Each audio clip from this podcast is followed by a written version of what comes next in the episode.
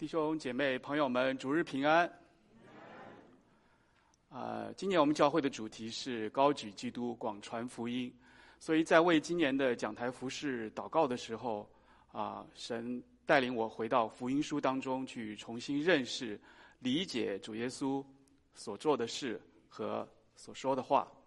三月的时候呢，我和大家分享了马太福音第五章当中主耶稣在登山宝训里面所说的。城造在山上是不能隐藏的，这样子的一句勉励，这个可以看作是主耶稣对一大群人的勉励，所以是一个群体性的工作。那六月的时候呢，我又和大家分享了啊，呃，路加福音第八章当中，主耶稣对那两个都被他称作是女儿的妇人的医治。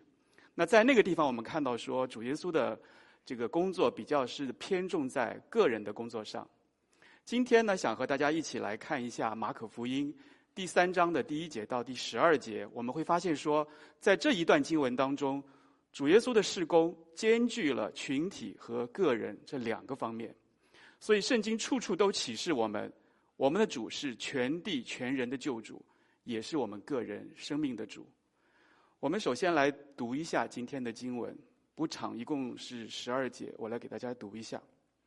马可福音第三章第一节，耶稣又进了会堂，在那里有一个人枯干了一只手，众人窥探耶稣在安息日医治不医治，意思是要控告耶稣。耶稣对那枯干一只手的人说：“起来，站在当中。”又问众人说：“在安息日行善行恶、救命害命，哪样是可以的呢？”他们都不作声。耶稣怒目周围看他们。忧愁他们的心刚硬，就对那人说：“伸出手来。”他把手一伸，手就复了原。法利赛人出去同希利余党的人商议，怎样可以除灭耶稣。耶稣和门徒退到海边去，有许多人从加利利跟随他，还有许多人听见他所做的大事，就从犹太、耶路撒冷、以土买、约旦河外，并推罗西顿的四方。来到他那里，他因为人多，就吩咐门徒叫一只小船伺候着，免得众人拥挤他。他治好了许多人，所以凡有灾病的、灾病的都挤进来要摸他。污鬼无论何时看见他，就俯伏在他面前，喊着说：“你是神的儿子。”耶稣再三的嘱咐他们，不要把他显露出来。马可福音从第二章的一开始到第三章的前六节，一共记载了主耶稣和犹太人的文士、法利赛人一共有五次的对话。那么和耶稣对话的这些人，我们都知道他们是正统的犹太人的宗教领袖，所以明显是在站在耶稣的对立面。那这五次对话，我们如果去读经文的话，可以看到说，啊，每一次都带有冲突的意味。主耶稣的五次回应，其实都各有值得我们去深思的重点。那前面的四次是构成了马可福音第二章的全部的内容。我们看到说，这些冲突、这些对话的地点是发生在啊加百农城的，或者是一个房子里面，或者是税吏利未的家里面，或者是在麦田的当中。可是第五次的冲突被单独安排在了第三章的开头。而且地点变成了是犹太人的会堂，所以我们不难从中看出说，一方面主耶稣在传讲天国福音的时候，他是不分时间、地点、场合或者是对象的。那另外一个方面，我们可以看到说，不论是规模还是所代表的意义，犹太人的会堂是更加明确的带有对立面的色彩和意味，就好像是我们的这个教堂一样。会堂无疑是犹太公会的一个非常具体的象征。工会的职责是什么？工会的最大职责就是来捍卫被他们自己视为是正统的宗教思想的这一些的规条，这些的各方面，目的是要对付那些可能会煽动民众走入思想歧途的反对者。所以我们看到说，马可福音的经文这样来安排这几次对立的形式，目的是要啊呃。就凸显了是这个对立的这个双方的矛盾和这个张力已经在逐步递进、逐步累积到了一个非常强烈的一个明确的一个地步。我们看到说，一方面主耶稣他所传的道越来越有针对性，但是同时也看到说，主耶稣面对着势力越来越庞大的对立面。双方的这个第五次的冲突，也就是这个马可福音三章一到六节所记录的内容，实际上是延续上一次的冲突里面已经提到的一个很重要的问题，就是有关安息日的问题。那主耶稣在安息日这一天，他医治了一个人枯干的手臂，所以再次说明主耶稣看重人的需要，超过对宗教传统的维护。我们看到说，冲突的双方对于守安息日的争执，因为主耶稣的医治的工作而变得白热化。那么接下来在三章的七到十二节当中，主耶稣的名声在加利利一带被大大的传开，以至于有许多人远道来此。那么这些赶来追随主耶稣的群众，可能各有他们不不同的目的。但是大部分的人是想要有机会能够去去触摸他，能够使自己的医病。自己的呃自己的疾病，自己的这个需要能够得到满足，得到医治。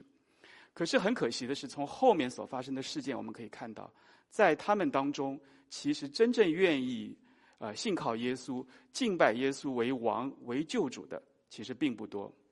那这两段经文其实看起来各似看似是各自是独立的啊、呃，因为他们各自有一个很明确的一个主题，但是其中有一个非常明确的一个因果的关系。并且在这两段经文的第一第一句当中，刚才我们读的时候，不知道弟兄姐妹有没有注意，马可用了一个描述，各自用了描述主耶稣动作的一个动词。在第一节当中，他用了一个进；在第七节当中，他用了一个退。这两个动词的意义似乎是完全相反的，进和退。但是这两段经文却是因着这一进一退，而在层次和意义上有了更深的连接。那今天我想和弟兄姐妹们一起，我们来思想一下主耶稣这一进一退的行动对我们有何启示。其实经文并没有明确的提供给我们一个证据，可以告诉我们说主耶稣他进入的是哪一间的会堂。可是我们联系第二章的内容来看的话，我们可以知道说他很可能指的是加百农的一间会堂。我们知道说这五次冲突，他。彼此之间是存在着某种延续性，所以发生的这个时间、地点也很可能是连贯的。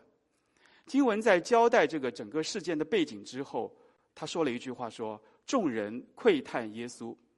这是一个由前面所叙述的事件所所累积下来、传递下来的一个后果。因为前面有内血的冲突，有四次的冲突，所以宗教领袖们对主耶稣的话语、对他的行动是心存不满的，所以才要继续的窥探他。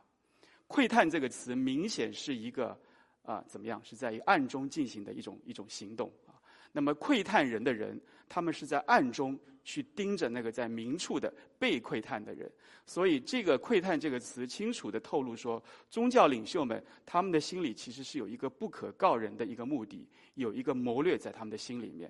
他们就是想要看主耶稣如何在安息日来解决这个棘手的问题。如果主耶稣做了医治的工作，那么他们就要趁机来控告他不守安息日，他违背了律法，进而要对主耶稣下手。手被枯干这个词在希腊文的原文当中特别强调，它是一种与生与生俱来的一种疾病，就是说生下来就有的啊，它不是一个后天的一种一种一种疾病，也不是一种攸关生死的疾病，就是说那一天没有治疗，这个人也不会死掉啊。那我们不知道说这个病人他究竟是单纯的要在这一天来到会堂当中去去仰望。等候主耶稣的医治，还是他被法利赛人利用啊？受了法利赛人的怂恿，怂恿去成为他们窥探耶稣作为的一个工具。这个我们不知道。可是我们可以清楚地从经文中看到，主耶稣借着对这个手被枯干的人的医治，让他成为一个有力的见证。那么在这一点上，我们看到说，这个人和我们上一次提到的那位患血漏的妇人是可以类比的。不仅如此，这个病人他自己也确实是渴望得着医治，啊，这一点从他愿意在众人的面前承认自己的需要就可以看出来。主耶稣两次吩咐他，一次是在第三节当中，起来站在当中；另外一次是第五节，伸出手来。啊，这两次吩咐，我们看到说都非常的简短，非常的有力，可是带着极大的权柄。病人对这两次吩咐的回应，也让我们看到说他确实有这样子的一个需要，也看到说他对主耶稣医治的工作，对耶稣医治的大能有极大的信心。在上一次我们有提到过，说在以色列的人的律法当中，任何的病病痛、任何的残疾，其实都是一件令人蒙羞的事情，因为它代表了不完全，代表了瑕疵，代表了缺陷，因此而不能蒙神的悦纳。但是主耶稣对这个病人的两次吩咐，却不是要这个人因为暴露他自己的残缺而被众人来羞辱，他乃是要借着他显明自己的信心来得着医治。目的是要成就，是要彰显神大能的作为和旨意。从这两段经文当中，我们看到有两个不截然不同的结果，或者说是截然不同的意见，代表了对律法的两种截然不同的理解。在法利赛人看来说，律法的意义就是就是它的礼仪啊，就是它的仪式，它的规条。需要人按照按照这个规则，按照条文来实行。耶稣既然触犯了律法当中的相关的条文，所以理所当然的要被他们视为是敌对者。法利赛人代表了那些外表热心、看重外在这个行动的这些信徒，可是，在他们的内心深处怎么样？他们其实并不愿意去服务他人，他们缺乏同情心，他们也不愿意为别人做出自我牺牲。所以在道德意识的盲目这件事情上，法利赛人其实已经定了他们自己的罪。可是，在主耶稣看来，律法的总纲就是爱，是叫人爱神也爱人。成就律法的方式就是爱的侍奉。所以，一味去去依循宗教的礼仪，不是律法的根本的意义所在。爱神的表现也应该体现在爱人之上。所以，具体来说，我们看到说。具有就是要对人的需要有有有敏锐的心，并且愿意立刻做出回应，甚至愿意为此来付上代价。那有人可能会质疑质疑说，主耶稣是否是因为他对律法的这个理解而完全忽视？守安息日这件事情，可是福音书当中有多处其实都写到他在安息日当中和众人一起去会堂聚会，在马可福音第一章里面就有提到，还有路加福音的第四章、第十三章都有这样子的一个记载。所以真正的问题其实不在于是否守安息日，而而在于主耶稣对世人存着怜悯的心，可是这些宗教领袖们，他们却没有。我们看到说，主耶稣他所侍奉的对象，多数是那一些啊弱者啊，是那些生活在这个社会底层的人。所以每一次读到他服侍人的这些经文的时候，我就会想到说，这个以前小的时候读到的这个荀子引述呃孔子所讲说君子如何处事那句话，就是少事长，见事贵，啊生呃这个不肖事贤是天下之道义也。意思就是说，天下有一个通行的道理，就是说，那些年少的人要去服侍年长的人啊，然后身份低微的人要去服侍那些身份高贵的人，能力低下的人要去服侍那些能力强大的人。这个是孔子根据这个人的阶级差差别而提出的这个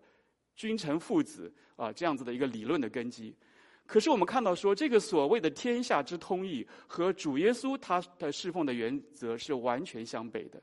主耶稣用他伟大的救赎之功来启示我们，侍奉就是爱人如己，不管那个人是谁。法利赛人是一群啊，这个开始于两约之间，两约时期的这个这样子的一群人，大概是在主前四百年左右的时候，这个这样子的一个族群慢慢的形成。我们知道说，它是一个非常严格来遵行律法的团体啊，那是耶稣时代当中可以说是最具影响力的一个一个宗教组织。他们原本的意图是好的。意思要把自己和世俗能够分别开来，以此来讨神的喜悦。可是因为他们过于拘泥在律法的规条当中，使得他们成为在宗教上的、事实上的排他主义者。我们知道说，神要他的选民啊，以色列人做外邦人的光，目的是要为神来做见证。可是法利赛人从从根本意义上来说，他们不愿意接近外邦人，他们看重律法的这个字句上的繁文缛节。可是却抹杀了律法的精义，原本是叫人知罪并且悔改。所以他们的盲点也提醒我们基督徒，我们要看重我们自己在神面前有真实的悔改，因为只有真实的悔改，我们才能够活出和自己蒙召的恩典所相称的新的生命。在反对耶稣这件事情上，其实不管是啊啊加利利或者是犹太地的法利赛人，他们其实都是如出一辙的啊。这个在马可福音第二章，这这个从这个四次冲突当中，我们可以很清楚的看到，其实正是在加利利这个地方，法利赛人开始要盘算如何能够置耶稣于死地，而他们想要谋害主耶稣的起因。就是在于主耶稣对于安息日的态度。我们看到说，和其他的其他的这个福类福音相比，马可福音有一个非常明显的特点，就是它很凸显加利利这个地点的分量。在马可福音当中，九次提到加利利，其中有四次是出现在这卷书开头的二十五节经文当中。在主耶稣的侍奉当中，加利利这个地点当然是占有举足轻重的地位。可是我自己认为说，还有一层意义，其实也值得我们去推敲。在马可福音十四章，就是在后面的二十十四章二十八节当中，耶稣曾经应许他的门徒，在他复活之后，将会比他们更早到加利利去。啊，在马可福音十六章第七节那里边还有一个细节，这个细节是我在其他的福类福音里面没有看到的，就是天使也重述了主耶稣的这个应许。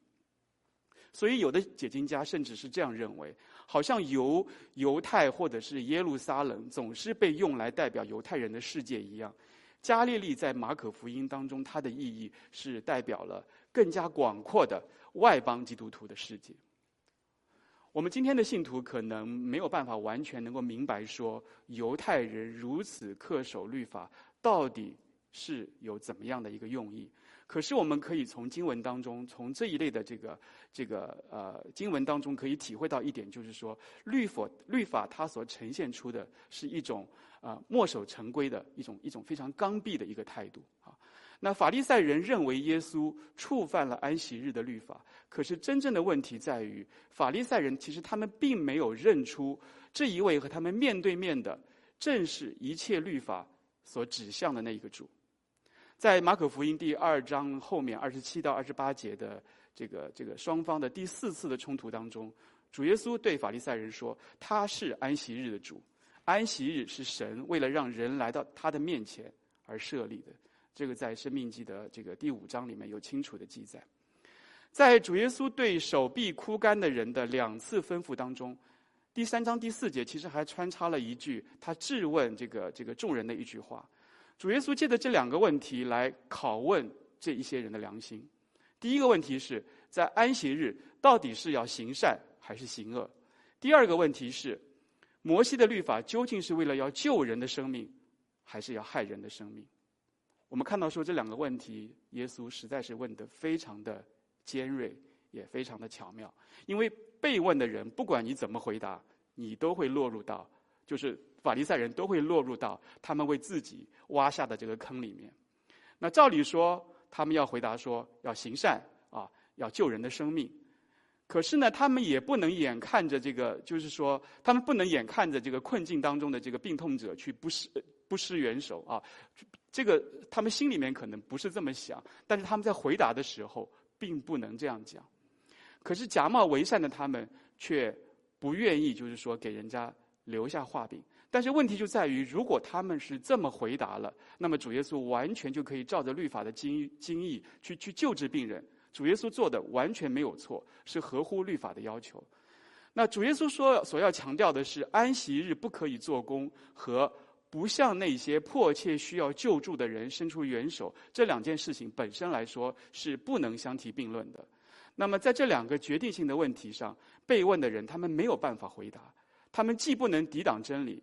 他们也不愿意顺服真理而放弃自己的立场，所以他们能够做的就是怎么样？就是以默不作声来作为回应。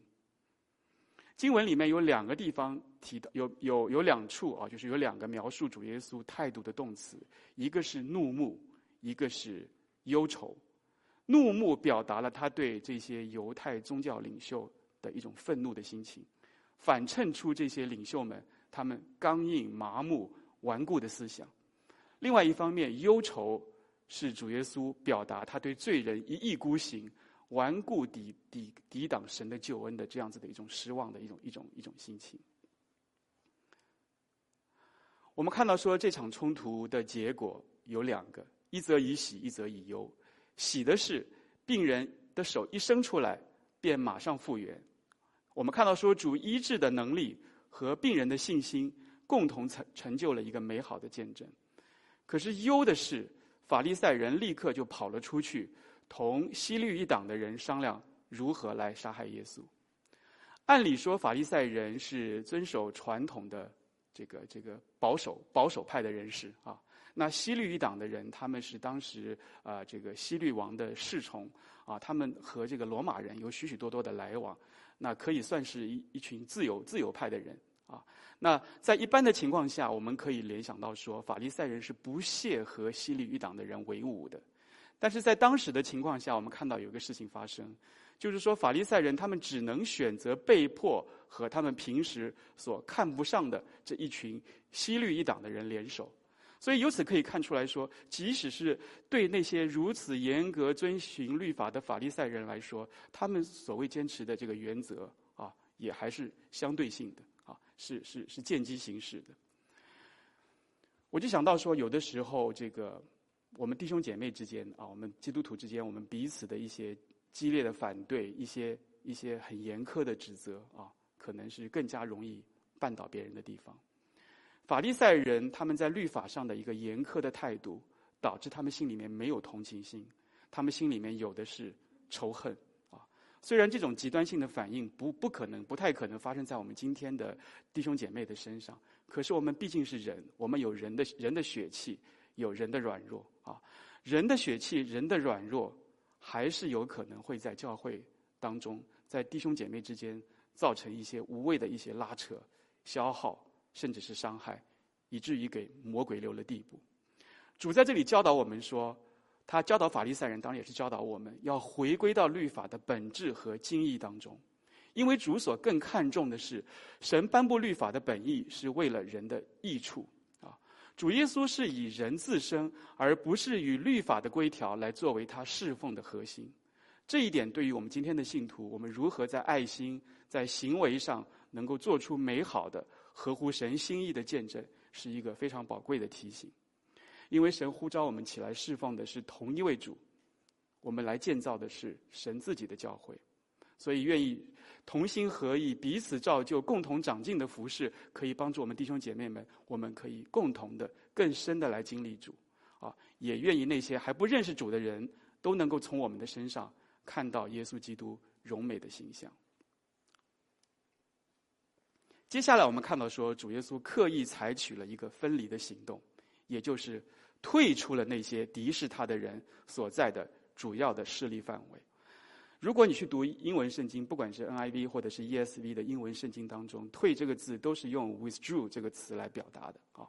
那么 “with withdrew” 就是它的本来意，这个就是 “withdraw”，它的意思不仅是说一个人转回头向后走啊，更加有一个。呃，撤离、撤退啊，这样子的一个意味在当中。虽然主耶稣离开了那些敌视他的人所在的主要的势力范围，可是我们看到说，整个加利利海边都变成了他讲道的场所。不仅是他的门徒们来跟随他，还有大批的群众也从各地蜂拥而至。在他们当中，我们看到说，有加利利全省的人，更有来自阿拉伯和巴勒巴勒斯坦交界处的这个以土买，也就是以东。还有加利利西北角腓尼基的海港推罗西顿，啊，甚至是东边在约旦河河外的这些外乡人，他们都聚集到耶稣的身边，渴望得着医治。由此可由此可见说，主耶稣在安息日的会堂当中，他治好人的病痛这样子的一件事情，虽然是被犹太的领袖所仇视，但是却受到了百姓们的拥戴，啊，使他的名声能够变得非常的响亮。那么我们知道说，当主耶稣的名声变得越响亮的时候，他和犹太领袖之间的冲突也就变得越大。这些渴望得着主耶稣医治的人，他们很可能是心里面有一个急不可待的一个心情，他们想要被耶稣触摸，或者是自己去触摸耶稣，而由此得到痊愈啊。那我们知道说，群众的这个蜂拥，群众的推挤，很可能会引发危险，甚至是影响到主耶稣他向众人传讲天国福音这样子的一个本意。所以圣经告诉我们说，耶稣吩咐门徒。预备好小船，以备在这样子的情形真的发生的时候，他仍然可以退到小船上，继续向众人来传讲。圣经在这个地方虽然他没有再次用到“退”这个字，可是他所表达的“退”的意义却是非常清晰、非常直接的。我们看到说，主耶稣在得到众人如此拥戴的时候，他仍然定义要传扬神的道，而不仅仅只是为了一病赶鬼，或者是。就满足这些呃跟随者的需要，得到他们的尊崇。对主耶稣来说，传讲天国的福音才是他降世为人的主要目的。他来到这个世上是要把大好的福音传给世人。生病、被鬼附等等这一类的现实苦情，形象地说明一个没有得到拯救的生生命，他是如何充满了疾苦，如何的充满了这个无望。主耶稣用医病赶鬼这样子的一些事情来作为他传扬天国福音的辅助手段，目的是为了要形象的向世人说明，神的赦免、神的救恩其实已经临到了，只要你愿意悔改信主啊，你就能有得救的盼望和确据。所以我曾经不止一次想过，如果我自己也是一个当时。啊，跟在耶稣身后的人，跟在这一群人当中的人，我会怎么样来看待这一位主？我会怎么样来真正能够认识他？他究竟是一个拯救我的救主，是值得我一生去跟从、去效仿的生命的主，还是只是说是一个能够行神迹的啊，会讲道的，或者是受到众人拥戴的一个一个名人啊，一个领袖？在这个地方，我们看到说，船其实是一个非常有意思的一个概念，很值得我们去推敲。它既说明这个门徒他们从前是一群什么样的人，是一群渔夫啊。那船这个概念也和加利利海边这个主耶稣的工厂相映衬啊。那耶稣在船上向岸向岸边的众人传道，无形当中就是和众人保持了一个相当的距离，目的是既是为了要避开避开众人的这个推挤，也能够让这些听他讲道的人更容易把关注的焦点落在他的身上。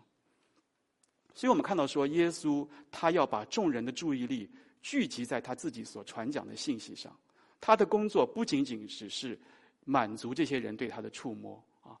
这些的跟随这些这些事情上面。那我们看到说，另外一点，主耶稣也需要面对另外的一个情况，就是那些被污鬼附着的人，此刻也一起来见他。当这些人他们称耶稣为神的儿子的时候，我们要了解一点说。并不表示这些人他们真真正的认识到耶稣的身份。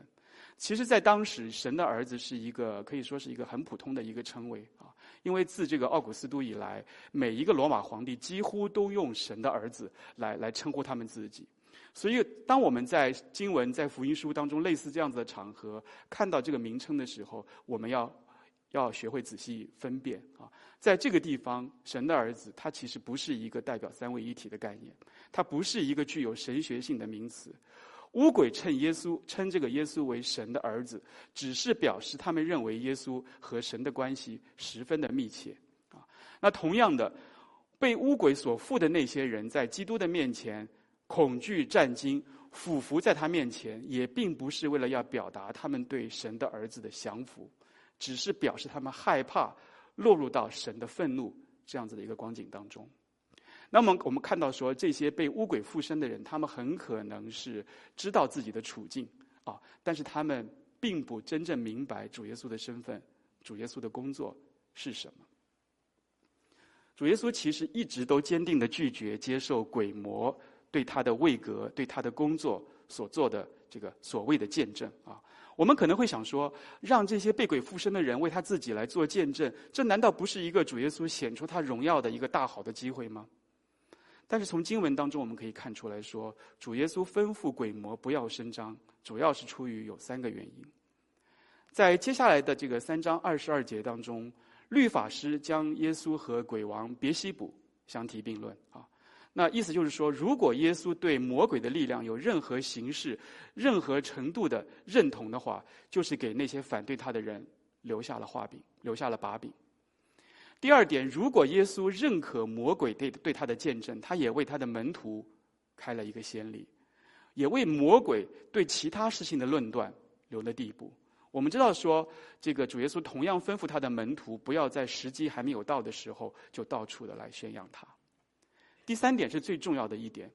主耶稣他所宣讲的是神的国，所以他一定要用神国的标准来行事。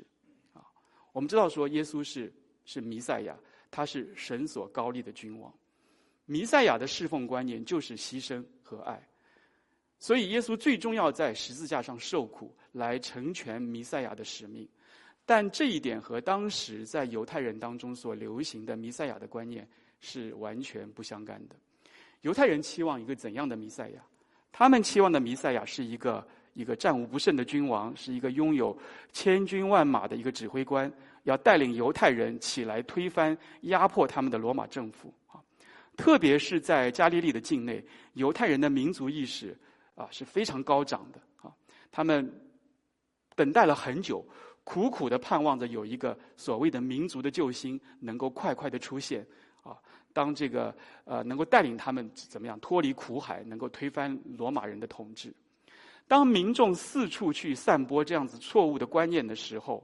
势必会引发一个一场巨大的难以控制的混乱。但这一点和神的旨意和神的计划是背道而驰的，因为神的时间还没有到，主耶稣完成救恩的这个时间点还没有到。在路加福音七章二十二节当中，当施洗约翰打发人来问耶稣，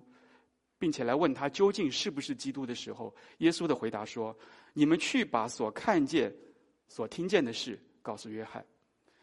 在他接下来的话里面，弥赛亚的兆头，就是说，如果是一个愿意领受神话语的人，就能够明白他怎么说：就是瞎子看见，瘸子行走，长大麻风的洁净，聋子听见，死人复活。穷人有福音传给他们，这些其实都是在旧约当中预言的啊，在以赛亚书三十五章那边，在这个弥赛亚的国度要要降临的时候，一定会发生的这些事情。可是听到的人，他们也需要凭着信心去看见、去听见，并且愿意领受啊。唯有定义跟随主走走十字架道路的门徒，才能对这一点有更深的领悟。可是我们看到说，神国的道理不是那一些当时啊、一窝蜂的啊去盲目的跟从主耶稣的人，他们能够真正明白的。在马可福音当中，其实不止不止一次的强调了一个问题，就是说，当一个人他受人拥戴的时候，可能会产生一些什么样的麻烦。我们知道说，喧嚣肤浅的赞扬声，不仅是毫无价值的。而且更有可能会给主所传扬的事工带来破坏和危机。那这些经文其实都带领我们去看清楚一件很可能会发生在我们每个人身上的糟糕的事情。当我们置身在一个大众化的、流行化的群众运动当中的时候，别人的想法，不管是好是坏，不管是对是错，啊，不论是吹捧还是谩骂。其实都非常有可能会扰乱我们自己对一件事情的正确的判断。近几年来，中国大陆很流行一个词汇叫“叫吃瓜”，我想大家可能都听过啊，大大概知道是什么意思，就是说是是围观看热闹的意思啊，就是一边捧着西瓜在吃，一边在看这个别人身上发生了什么样的这个这个事情啊。那这个词其实真的非常的符合。这个生活在互联网时代的人的某种心理特征，啊，你可以看到说，每隔几天，在这个这个网络上就会爆出一个新闻热点，啊，然后这个新闻热点就好像是导火索一样，然后让那些围观的这些吃瓜的群众还没搞清楚状况，他们就就开始跟着就掀起口水战，啊，如果再有这个。呃，倾向性比较明显的，或者说目的性比较明显的这个媒体在里面推波助澜的话，那你就可以看到说，这样子的这个争论吵闹就变得更加的热闹啊。像像疫情啊、战争啊、娱乐啊、比赛啊、中美关系啊、两岸关系啊，什么事情都可以变成大家吵架的这个这个点啊。那真的是一个嗯一个一个喧嚣的一个时代，一个混乱的时代。所以在这样一个充满了喧嚣的一个年代当中，越是片面的、错误的、偏颇的观点，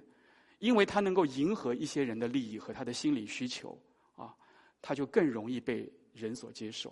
所以面对这样子的乱象，主耶稣也提醒我们说，退实在是一个明智的选择。其实保罗在这个教牧书信里面早就已经警戒了我们，他在提摩太前书六章二十节当中说：“你要保守所托付你的，躲避世俗的虚谈和那敌真道似是而非的学问。”在提摩太后书二章十六十六节说：“远避世俗的虚谈，因为这等人必进到更不敬虔的地步。”在提多书三章九节里面，他也说，呃，这个一他也说，要远避无知的辩论和家谱的空谈，以及纷争，并因律法而起的争竞，因为这都是虚妄无益的。所以我们要求主保守带领我们每一个人，尤其是我们在这个领袖的岗位上侍奉的这些弟兄姐妹们，我们要非常谨慎的、非常小心的。学习从喧嚣当中去分辨、去聆听圣灵的声音，愿意顺服主对我们的带领和管教，并且愿意从神他自己宝贵的话语当中去寻求每一个问题的答案。我们看到说，在这两个既互相连贯又相对独立的段落当中，主耶稣的一进一退给我们真的是非常深刻的启示。我不知道大家的情形怎么样，可是对我自己来说，我觉得我的人生常常是落在一个进退两难的地步当中。从我还在读书的时候就是这样子啊，就是啊、很难做一个一个选择，不知道做一个选择怎么样才能够对自己有益处。我想主要的原因是在于我总是让总是想要找到一个对自己可能利益最大的啊，最能够让我能够啊啊啊得到好处的这样子的一个结果啊。可是我们看到说，对耶稣来说，进退完全不是一种两难的选择。我们看到说，在三章一到六节这个充满了冲突意味的场合当中，他如果本来要退的话，他可以少掉很多的麻烦。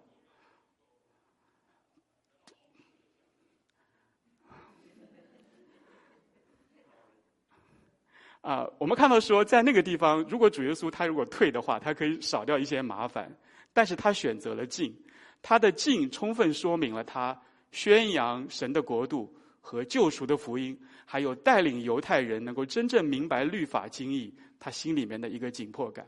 所以进在那个地方，代表的是主耶稣显露的工作。在约翰一书三章八三章八节里面有一句话说：“神的儿子显现出来，为要除灭魔鬼的作为。”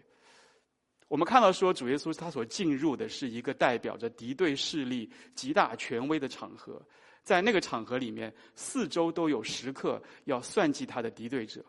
可是耶稣他所施行的医治，他和众人的辩论啊，他和众人的应对，都充分彰显了神的权柄、神的荣耀。在主耶稣的敬这件事情上，他教导我们在真理上要坚持，要不妥协。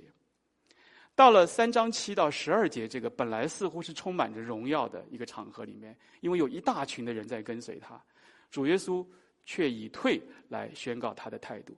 他的退不是懦弱，不是犹豫不定，不是闲懒，不是不负责任，乃是他对当权者的敌视的策略，还有对受人拥戴这件事情的一种气绝。所以退代表的是耶稣。隐藏的工作，因为他所顾念的不是他自己的名声或者利益，他要全心的等候神的时间，遵守遵遵行天父的旨意，以完成救赎的大功。我们看到说，在福音书里面，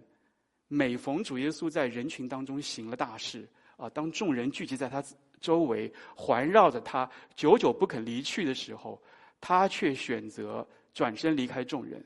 有的时候是退到旷野或者山上去独自祷告，有的时候就像今天这段经文当中的一个一个情形，他选择和人群保持相当的距离，来继续自己的使命。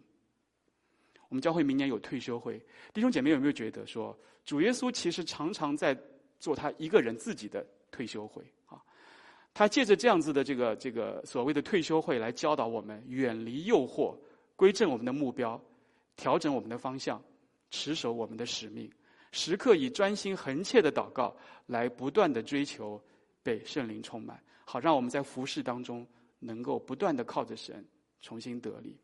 所以主耶稣的退，其实不过是他进的另外的一种表现形式，是他用不同的形式在继续工作，并且是继续教导门徒和他的跟随者们如何去影响环境，甚至是去改变环境。这一点，我想在马可福音三章七到十二节当中表现得非常的明确。这一进一退也带给我们有一个共通性的启示，就是说，无论是在一个被人弃绝的场合当中，还是在受人拥戴的情形之下，主耶稣他所时刻遵循的只有神的旨意，所以他不会去屈服于人强加给他的压力，也不会去迁就人希望他去迎合的主张。在马可福音第八章里面，我们看到说，当主耶稣预言他自己受死，面对彼得的劝阻。他责备彼得什么？责备彼得不体贴神的意思，只是体贴人的意思。这段经文在马太福音十六章里面也也也出现，我们大家都不陌生。那尤其是在马太福音十六章那个地方，我们看到说，人的意思被主耶稣斥责是怎么样？是绊他脚的啊，是撒旦所做的事情。所以，当聚集在他四周的人越多，人群的反应越是一致的时候，主耶稣他就越以神的心意。神的真理为念，啊，他在受到敌视、受到阻挡的时候，他无所畏惧的去宣扬神国的福音；可是，在被聚集、被拥戴的时候，他选择回归到和神亲密的交通当中去。我们看到说，无论得时不得时，主耶稣总是在传讲天国拯救的福音，也总是在寻求天父对他的旨意和带领。在这个弯曲并谬的世代当中，我们宝贵的信仰其实时时刻刻的被形形色色的这些的思潮理念所里外加工。我们基督徒在信仰上的一个纯正性，其实不断的受到各种的挑战、各种的攻击。所以，鼓励弟兄姐妹们，我们要时刻谨记犹大书犹大书当中的教导，要为从前一次交付圣徒的真道，竭力的争辩。对那些不符合圣经原则的思想观念，不管它再流行、再新潮、再能够取悦人，我们也应当去努力的抵挡，不受它的裹挟。反过来，当向别人传福音的时候，我们也不要去闪躲、去回避那些可能会让人听了以后不舒服的真理啊，因为我们是在宣讲神的真、神的福音，而不是在讨人的欢心。我也想到说，面对这个时代。教会更要在两件事情上彰显出和这个世界的截然不同，一件是圣洁，一件是合一。当世界充满喧嚣的时候，教会弟兄姐妹的合一是何等的宝贵。当当世界充满了那么多的腐败混乱的时候，圣洁是多么宝贵的一个品质。所谓的圣洁，就是我们在神的性情上，在神的属性上有分。而当我们越像主耶稣的时候，也就在我们的生命当中越显出合一来。反过来，其实也是一样的。所以这两件事情，我觉得我们是应该，我们是我们教会、我们基督徒所应当竭力追求的。愿主耶稣的进启示我们在捍卫真理的时候，我们要有勇气和信心，因为我们做神的使者，我们传天国的福音，神也必定要保守我们不被捆绑，也必要和我们一同征战到底。那退呢？退可能是一件比进更不容易做到的事。一方面，我们每一个人总是希望自己是一个有凝聚力的人、号召力的人，我们期待受人的认可、被人的肯定、得到人的称赞，这个是无可厚非的事情。因为我们需要从这些鼓励当中吸取经验啊，并且能够得到鞭策。那领袖的魅力、领袖的风范、他的能力，也的确的非常的重要。因为在团队侍奉当中，这些的能力可以给整个的团队带来一种巨大的向心力。然而，如果人的服饰焦点被这些东西所左右的时候，我觉得麻烦也就来了。我常常想，如果我处在那样子的情形下啊，那我个人所谓的成就感、存在感会不会被无限的放大啊？我应该会去怎么样去面对这个百般的诱惑？会不会因此而被冲昏了头脑，把我的服饰变成是一个表现我自己的一个舞台。另外一方面，在一个强调成功、强调权力、强调掌控的现代社会当中，人们其实普遍会把退这样子的一个举动看成是缺乏信心、是没有责任感、是是懦弱、是胆怯啊。那么，我们在我们的工作当中，在我们的侍奉当中，如果小有成就，我们也更容易被别人期待啊，自己对自己也有一个所谓的期许，我们很容易被这些东西所捆绑。在路加福音四章四十二到四十三节当中，耶稣在天亮的时分，他去旷野祷告，众人去找他，到了他那里要留住他，不要他离开他们。耶稣怎么回应？他说：“我也必须在别城传神的福音，传神国的福音，因我奉差原是为此。”我认为这是一个属神的、跟从神的人，他应该遵循的重要的原则。这个人他应该时刻以传神国的福音为念，而不以受人的爱戴、尊崇为他的目标。唯有顺服神的带领，而不盲从人的意思，一个人才能在任何情况下都保持清醒的头脑，有不变的心意，有谦卑的态度，才才能够持续的、长久的、始终有效的为神做工。有人跟我说过，就说马可福音是一卷非常好的门徒训练的这个福音书啊。我这次重新研读马可福音，真的是有这样子的体会。我们看到说，在今天这一一这个一到十二节这段经文当中，我们看到有一个共同点，就是不管是前一个场合还是后一个场合，都有人在观察主耶稣会如何回应、如何行动。前面一段是法利赛人，后面一段是很多的跟随者。我想，我们基督徒的言行不是也是时刻暴露在这个世界的观察之下吗？所以我向主祷告的是，无论是显露还是隐藏，我都求主让我明白他的心意、他的托付，并且能够持守他的呼召和带领。当我们以高举基督、广传福音来作为教会主题的或者是意向的时候，我也深愿我们众人都常常以基督的亮光。来照见我们自己那些不完全的地方，愿主耶稣的进和退都启发我们，帮助我们越来越有他的生命、他的样式。也求神保守我们的教会，保守我们每一位，在这个弯曲悖谬、悖悖谬的世代当中，做他最美好的见证。我们一起来祷告。主，我们感谢你，我们感谢你今天借的马可福音三章一到十二节这段的经文，教导我们如何在各样的情况下。主，我们以你的心意为我们的侍奉的原则和目标。主，我们也教导你，真的是、呃，带领我们啊、在任何的情况下，我们都有一个清醒的头脑、不变的心意、谦卑的态度，能够持续的、长久的、始终有效的为你做工。我们如此感恩祷告，是奉靠我主耶稣基督宝贵的圣名。阿门。